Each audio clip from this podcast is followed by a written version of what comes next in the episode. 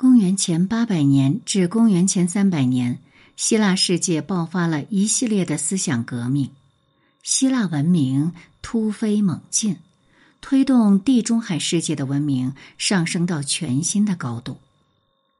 欧洲文艺复兴时期，古典希腊时代的文献及艺术品被重新发现，希腊人又一次改变了世界。这一现象被人们称为“希腊奇迹”“希腊光荣”或“奇观”，很多书都起名叫“希腊的天才”“希腊的胜利”“希腊的启蒙”“希腊的试验”“希腊的思想”，甚至是“希腊的理想”。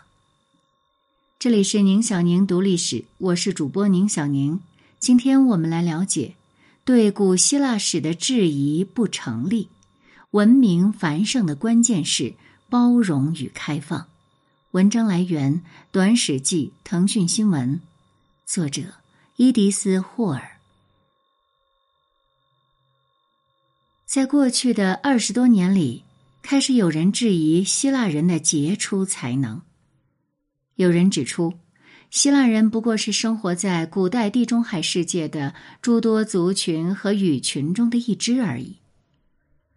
早在有关希腊人的历史记录出现之前，几个高度发达的文明——两河流域古文明、古埃及文明、赫梯文明——早已崛起。这些民族为希腊提供了科技进步的关键元素：腓尼基人的字母音标、吕底亚人的铸币技术，甚至可能还有卢维人谱写精致赞美诗的技巧，都被希腊人学习掌握了。公元前六百年之后，希腊人创造出理性哲学和科学。与此同时，波斯帝国的扩张进一步拓宽了希腊人的视野。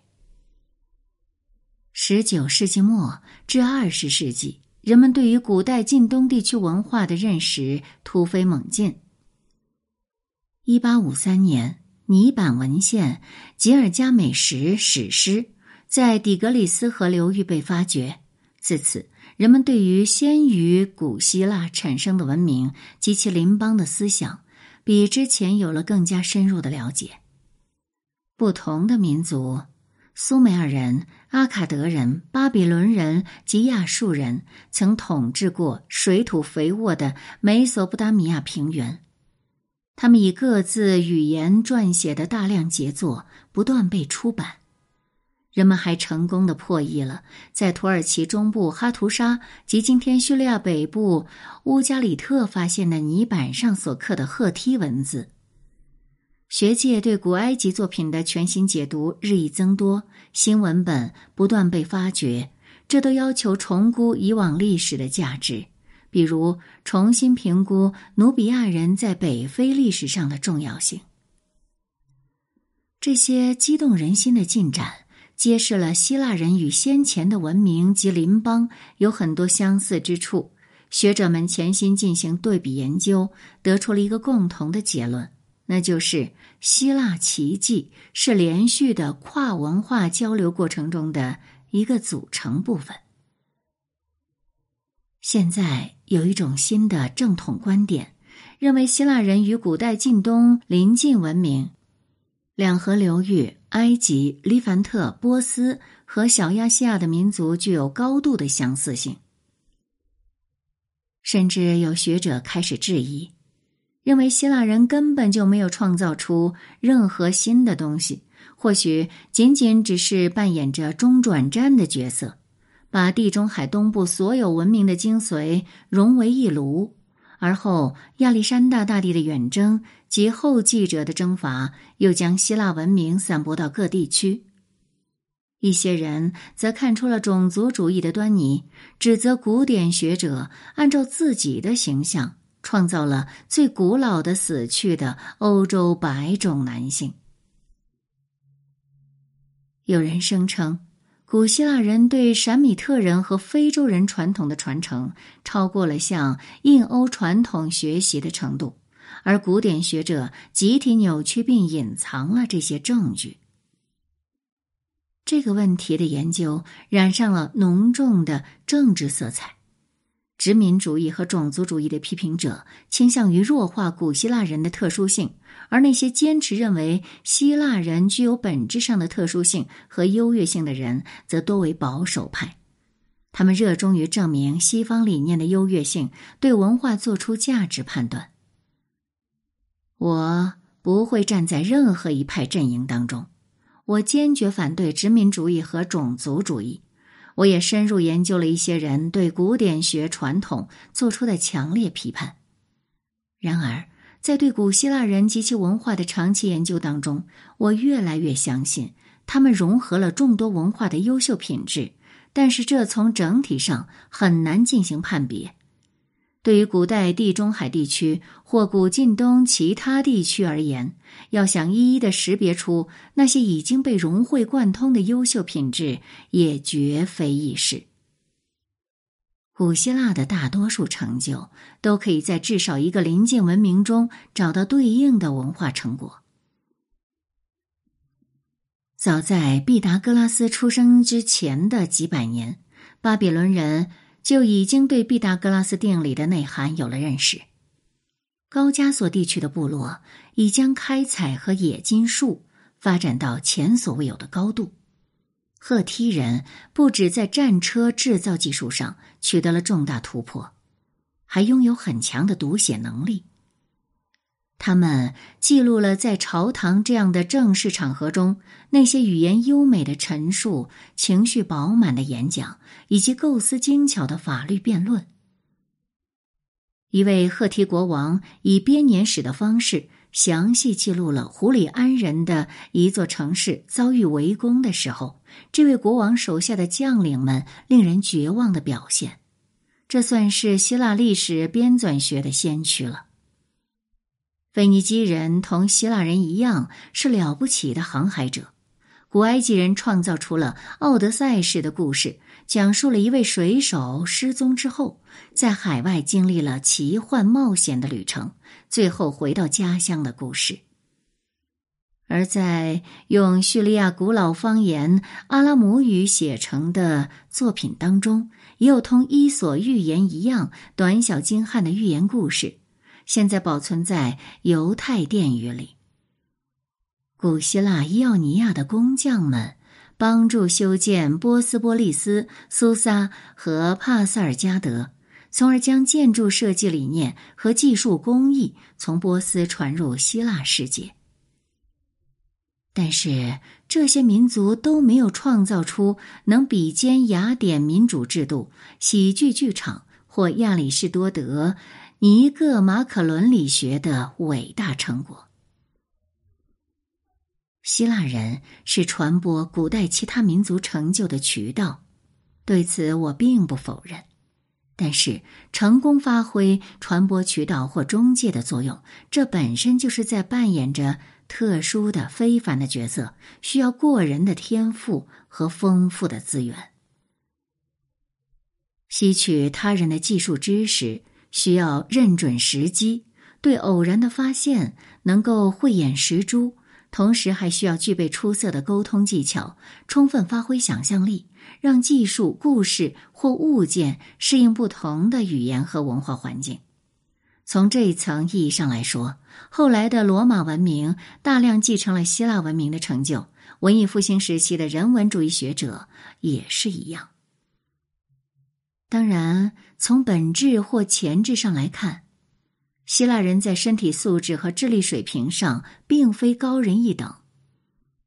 他们自己也常说，如果去除文化、衣物和装饰，就很难区分希腊人和非希腊人，更别说区分自由人和奴隶了。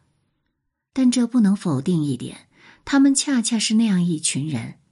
在合适的时间出现在合适的地点，接过人类进步的接力棒，在未来几百年间引领知识进步。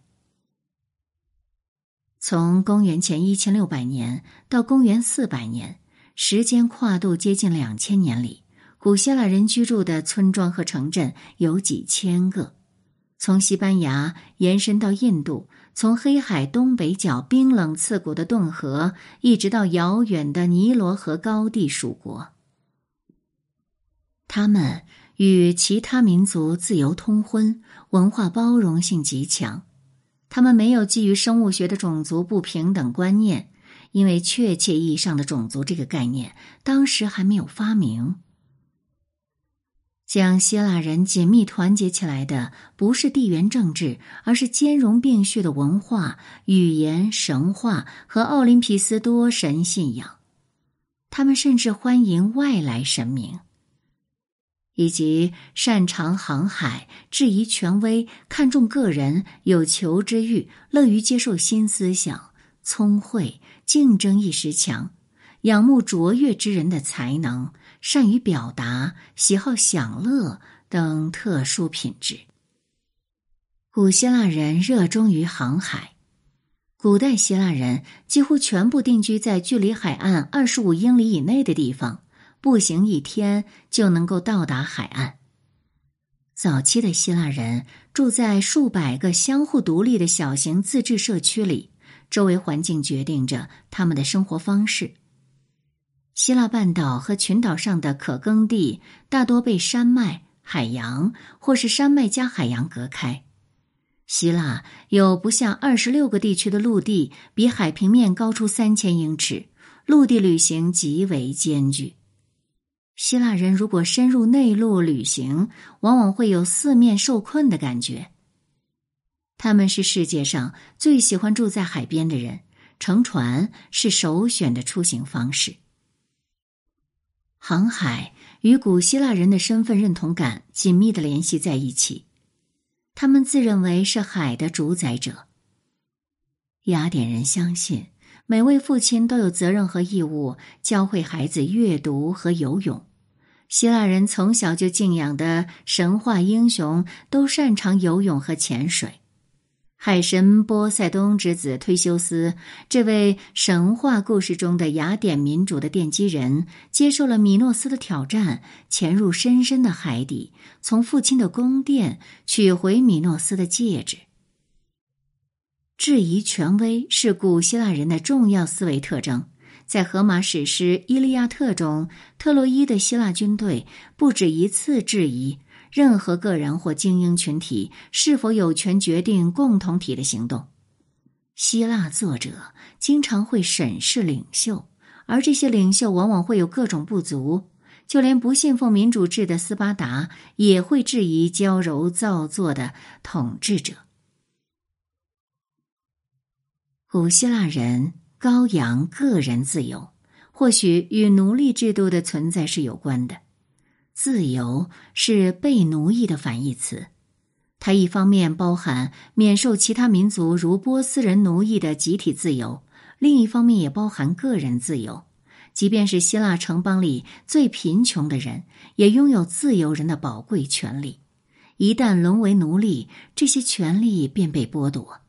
这种个人自由观念支撑起了希腊人鲜明的个人独立性，以及作为独立个体的自尊心和自豪感。这两点对于希腊人的知识进步发挥了重要作用。古希腊人的强烈求知欲与其航海经历有着密不可分的关系。航行不但需要对自然元素的力量有深刻的理解，因为这是纯科学，还需要在实践中加以运用，这就是应用科学了。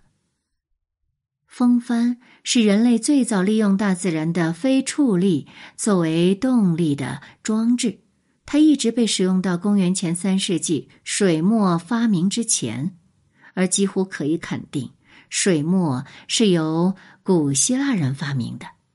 船舶在这样的动力下可以快速行进。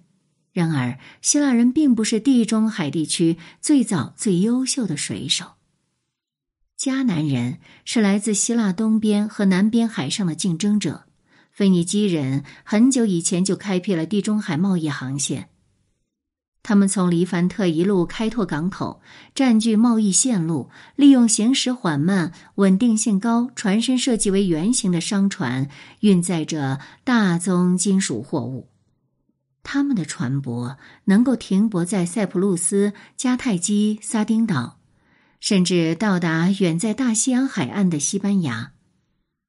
他们是英勇无畏的探险家，是善于长距离航行的水手。约公元前六百年，据古希腊历史学家希罗多德的记载，腓尼基人的航线甚至绕过了非洲。从公元前八世纪开始，希腊文化加速发展，其中的秘密或许深藏于海底，深藏于尚未被发现的腓尼基的沉船上。腓尼基人具有强大的创造力，技术水平高超。是古代闪米特人中唯一一个成为专业航海者的民族。他们与希腊人一样，生活在独立的城邦，在新月沃地建立起了沿海港口城市西顿、泰尔、比布鲁斯及贝莱图斯，也就是今天的黎巴嫩首都贝鲁特。与希腊人一样，他们擅长吸收借鉴其他文化的精髓。希腊人或许借鉴了不少腓尼基人的探险故事，然而，要想厘清希腊与腓尼基两种文化之间的关系，却障碍重重。例如，常有人声称，希腊人对于船只的所有认识来源于腓尼基人，他们有时会引用色诺芬在公元前四世纪。参观一艘宏伟的腓尼基商船后，大力赞美腓尼基人心灵手巧的宋词作为证据。但瑟诺芬对船舶内部的赞美，并不意味着希腊人大幅抄袭了腓尼基船匠的设计。希腊语中描述船体各部位的词语，没有一个源于闪米特词根。但是，考虑到两个民族几百年来努力超越对方的激烈竞争情形，两者之间相互模仿是在所难免的。公元前八世纪发生了一场至关重要的技术革新。在之前几个世纪里，希腊和腓尼基的船只都是在单一的甲板上划桨，甲板高度与船的上边缘持平。为全副武装的水手们建造了一层平台后，船匠们发现可以再增加一层给桨手的平台，这样可以使桨手手持更长的桨，而且不用加长船的长度，那以及增加船的控制难度，就能够加快船舶航行的速度。这样的船被称为双排桨快艇。我们当然无从考证，到底是希腊人还是腓尼基人首先做出了这个重要的改变。公元前五世纪，三列桨船为希腊海军的快速发展奠定了基础，也促成了雅典的迅速崛起。希腊人声称，三列桨船是由名叫阿密恩诺克利的科林斯人发明的。也有资料显示，这个设计构想。可能是希腊人从西顿的腓尼基人那里借鉴而来的。可惜的是，我们无法听到腓尼基人的声音。黎凡特没有留下相关的记录。他们位于殖民地迦太基的图书馆，也在公元前一四六年毁于罗马人之手。这实在是令人遗憾。古希腊人和罗马人都认为腓尼基语听起来极其滑稽可笑。他们的喜剧里用腓尼基语发表长篇大论的角色也很可笑，但是毫无疑问，希腊人认为是腓尼基人教会了他们重要的技能。希腊人在解释他们为什么使用腓尼基字母的时候说：“是底比斯的创建者卡德摩斯将腓尼基字母带到了希腊。”希腊人经常宣称，他们的圣贤与腓尼基之间存在千丝万缕的联系。希腊地理学家斯特拉伯认为，腓尼基人高超的航海技术与科学思维、理性思维的产生有关联。他们通过实际的计算，利用夜间航行的经历，在天文学和算术方面取得了极高的成就。而这两个学术分支都与商人和船主的利益是息息相关的。希腊人则更加深刻的将天文知识与航海联系在了一起。思想开放也是古希腊人的重要特点。古希腊人热爱旅行，一贯临海定居，因此他们总是能够广泛的接触异域文化，迅速的抓住机会，向其他民族学习各种技能，尝试全新的技术，汲取新鲜的思想。古希腊语中表示开放的词呢？那现代希腊语还用这个词来表示开春。这个词是有几层意思的，可以指船只离开陆地。沿航线驶向大海的那一瞬，也能够表示恍然大悟或灵光乍现的一瞬间。开明和对大海的掌控是雅典人身份认同不可或缺的一部分。犹太教和基督教作家用希腊文写作的时候，时常会使用“开放”这个词来表示平等的话语权这个核心理念。这项权利是许多希腊法律的核心，与雅典民主制度密切相关。建设一个足够开放的社会，让人可以诚实的表达不同观点，让这些观点可以被聆听，是希腊人极为珍视的思想。